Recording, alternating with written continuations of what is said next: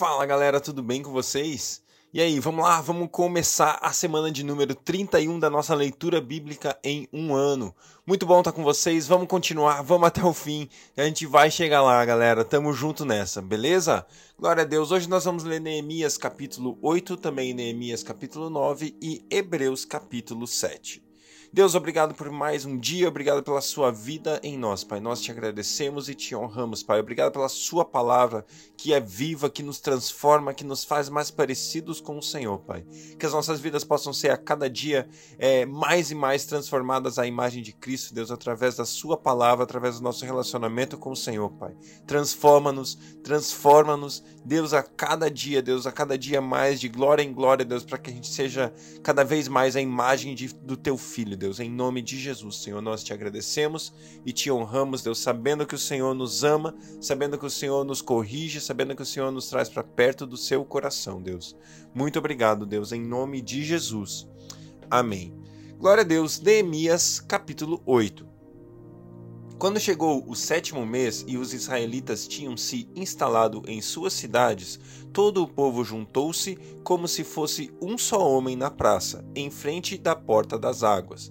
Pediram ao escriba Esdras que trouxesse o livro de Moisés que o Senhor dera a Israel. Assim, no primeiro dia do sétimo mês, o sacerdote Esdras trouxe a lei diante da assembleia, que era constituída de homens e mulheres e de todos os que podiam entender. Ele a leu em alta voz desde o raiar da manhã até o meio-dia, de frente para a praça, em frente da porta das águas, na presença dos homens, mulheres e dos outros que podiam entender. E todo o povo ouvia com atenção a leitura do livro da lei. O escriba, o escriba Esdras estava numa plataforma elevada, de, ma de madeira, construída para a ocasião.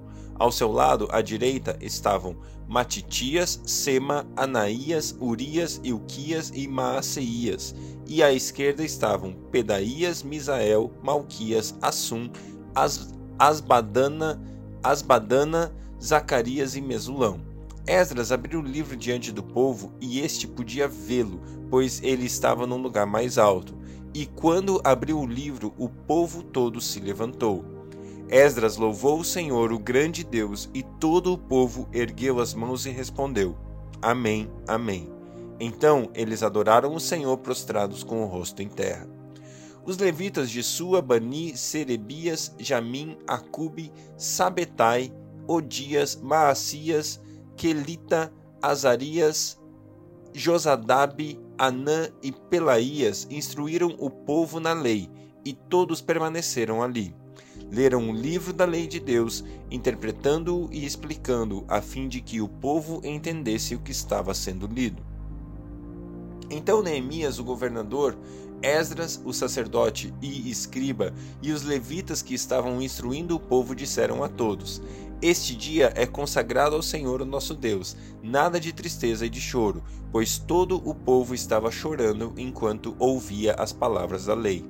E Neemias acrescentou: Podem sair, e comam e bebam do, do melhor que tiverem, e repartam com os que nada têm preparado. Este dia é consagrado ao nosso Deus. Não se entristeçam, porque a alegria do Senhor os fortalecerá. Os levitas tranquilizaram todo o povo, dizendo: Acalme-se, porque este é um dia santo, não fiquem tristes. Então todo o povo saiu para comer, beber, repartir com os que nada tinham preparado e para celebrar com grande alegria, pois agora compreendiam as palavras que, lhe foram, que lhes foram explicadas.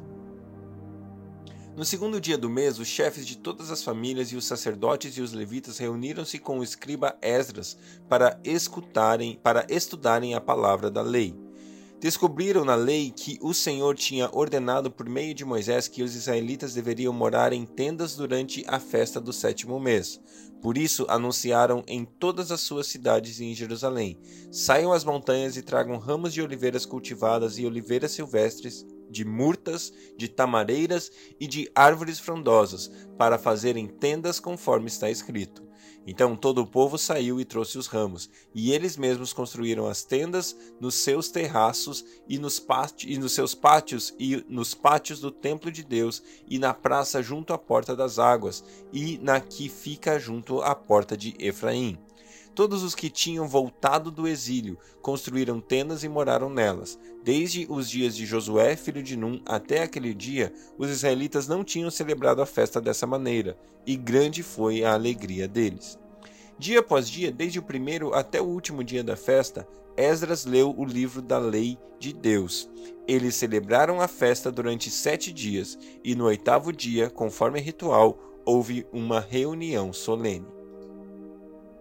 Neemias 9 No vigésimo quarto dia do mês, os israelitas se reuniram, jejuaram, vestiram pano de saco e puseram terra sobre a cabeça. Os que eram da de ascendência israelita tinham se separado de todos os estrangeiros, levantaram-se dos lugares, confessaram seus pecados e a maldade dos seus antepassados, ficaram onde estavam e leram o livro do Senhor, do seu Deus, durante três horas, e passaram outras três horas confessando seus pecados e adorando o Senhor, o seu Deus. Em pé na plataforma estavam os levitas de Sua, Bani, Cadmiel, Sebanias, Buni, Serabias, Bani e Ken Kenani, que em alta voz clamavam ao Senhor o seu Deus, e os levitas Jesua, Cadmiel, Bani, Azebneias, Serebias, Odias, Sebanias e Petaías conclamavam o povo dizendo: Levantem-se, louvem o Senhor, o seu Deus que vive para todo sempre. Bendito seja o teu nome glorioso, a tua grandeza está acima de toda expressão de louvor. Só tu és o Senhor, fizeste os céus e, no, e os mais altos céus e tudo que neles há, a terra e tudo que nela existe, os mares e tudo que neles existe. Tu deste vida a todos os seres, e os exércitos dos céus te adoram. Tu és o Senhor, o Deus que escolheu Abraão, trouxe-o de Ur dos Caldeus e deu-lhe o nome de Abraão. Viste que o coração dele era fiel e fizeste com ele uma aliança, prometendo dar aos seus descendentes a terra dos cananeus, dos hititas, dos amorreus, dos ferezeus, dos jebuseus e dos girgazeus e cumpriste a tua promessa porque tu és justo. Viste o sofrimento dos nossos antepassados no Egito e ouviste o clamor deles no Mar Vermelho. Fizeste sinais e maravilhas contra o Faraó e todos os teus oficiais e contra todo o povo de sua terra, pois sabias que com a quanta, pois sabias com quanta arrogância os egípcios os tratavam. Alcançaste renome que permanece até hoje. Dividiste o mar diante deles para que o atravessassem a seco, mas lançaste os seus perseguidores das profundezas, como uma pedra em águas agitadas. Tu os conduziste de dia com a nuvem e de noite com a coluna de fogo, para iluminar o caminho que tinham que percorrer. Tu desceste o monte Sinai Tu desceste ao monte Sinai, dos céus lhes falaste, deste-lhes estas, deste-lhes ordenanças justas, leis verdadeiras, decretos e mandamentos excelentes. Fizeste que conhecessem o teu sábado santo, e lhes deste ordens, decretos e leis por meio de Moisés teu servo. Na fome deste-lhes pão do céu, e na sede tiraste para eles água da rocha mandaste-os entrar e tomar posse da terra que, sob juramento, tinhas prometido dar-lhes. Mas os nossos antepassados tornaram-se arrogantes e obstinados, e não obedeceram aos teus mandamentos. Eles se recusaram a, recusaram a ouvir-te e esqueceram-se dos milagres que realizaste entre eles. Tornaram-se obstinados e, na sua rebeldia, escolheram um líder a fim de voltarem à sua escravidão. Mas tu és um Deus perdoador, um Deus bondoso e misericordioso, muito paciente e cheio de amor.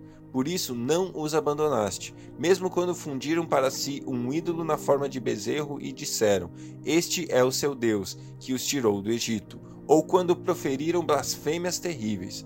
Foi por tua grande compaixão que não os abandonaste no deserto. De dia a nuvem não deixava de guiá-los em seu caminho, nem de noite a coluna de fogo deixava de brilhar sobre o caminho que deviam percorrer. Desde o teu bom, deste o teu bom espírito para instruí-los. Não retiveste ou o teu maná que os alimentava e deste-lhes água para matar a sede.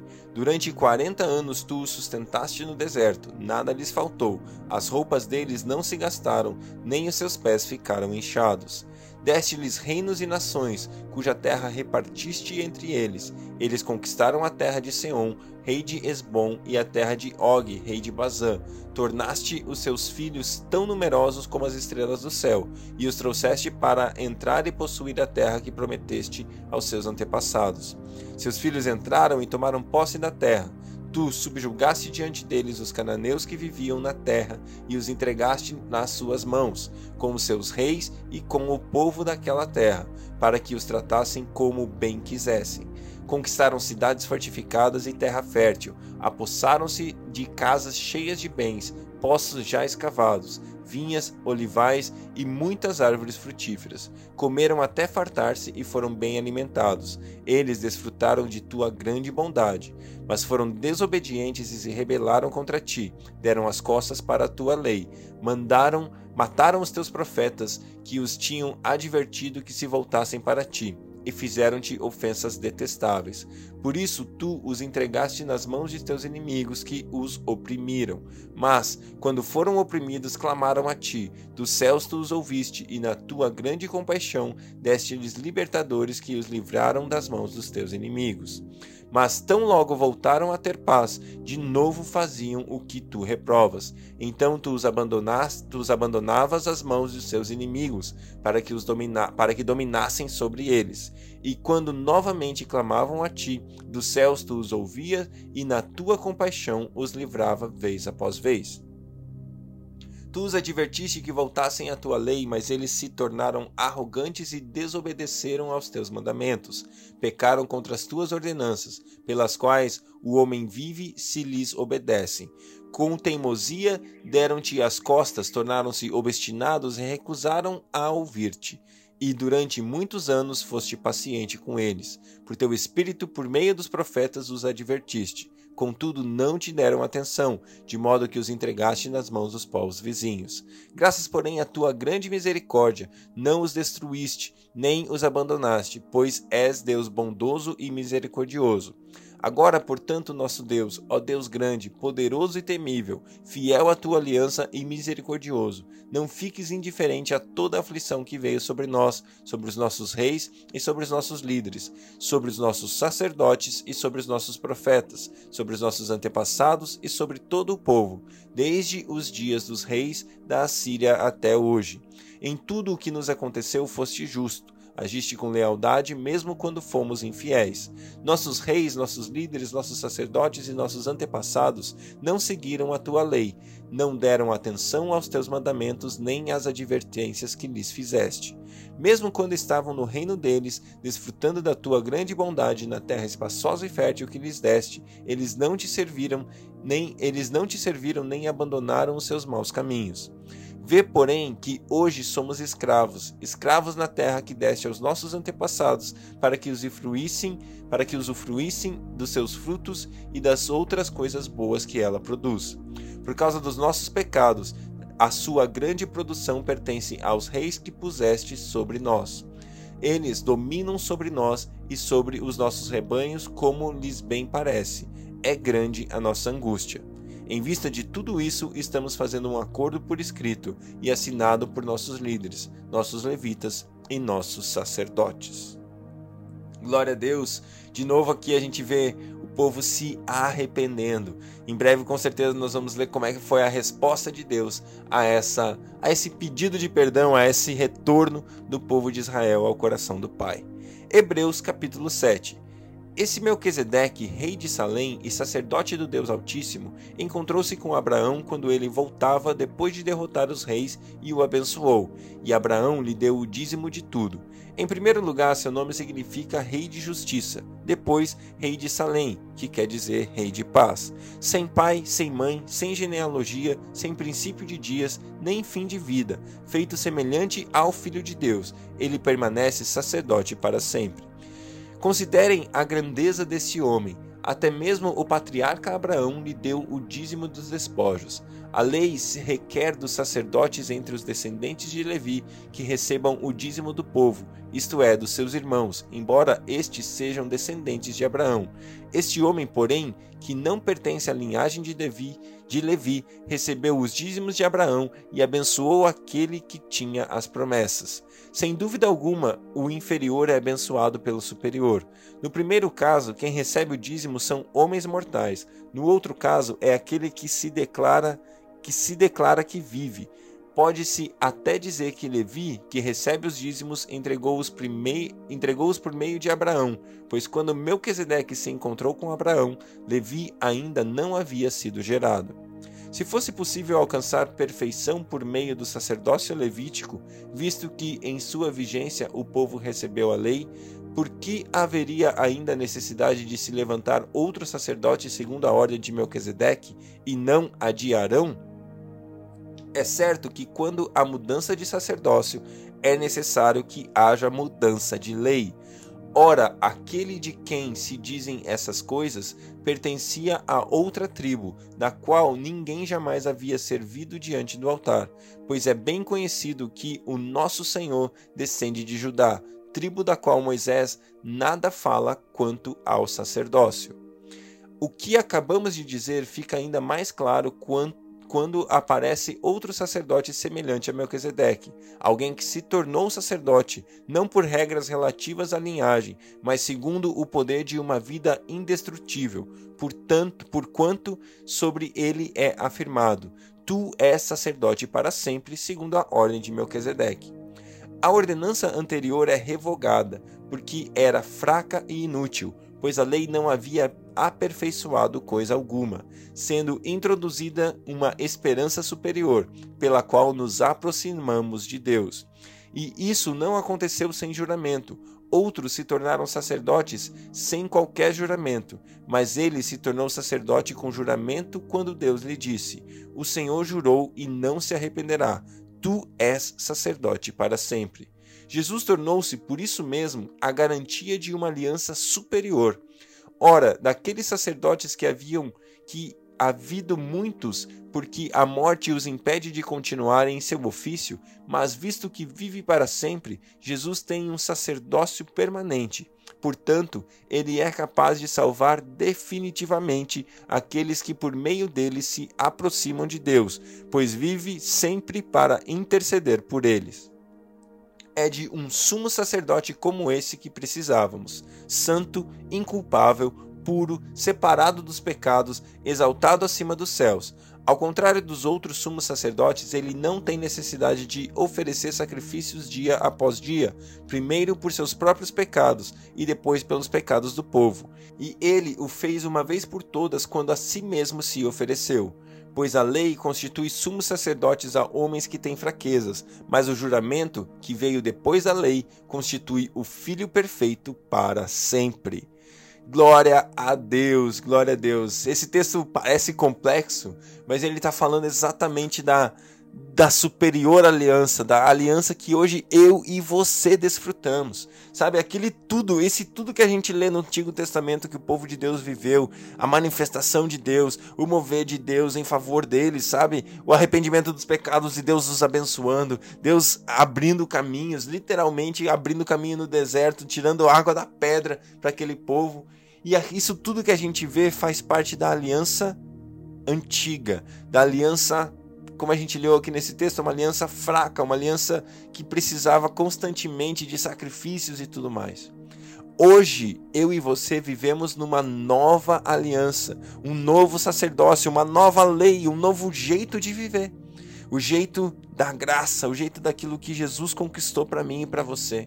Nós nunca podemos achar que as nossas obras, aquilo que a gente faz, é capaz de nos dar acesso a Deus, mas ao contrário, por causa desse sumo sacerdócio, desse sumo sacerdote, é por causa daquilo que ele fez que eu e você temos acesso ao Pai. E isso é maravilhoso porque isso nos faz perfeitos. A lei antes não aperfeiçoava coisa alguma, mas esse novo sacerdote nos torna, nos torna perfeitos em Jesus Cristo, através de Jesus Cristo, por causa daquilo que ele fez, não por causa daquilo que eu ou você poderíamos fazer. Mas por causa dele. Hoje eu e você somos perfeitos, aperfeiçoados, santificados para a glória de Deus. Que Deus abençoe o seu dia e até amanhã.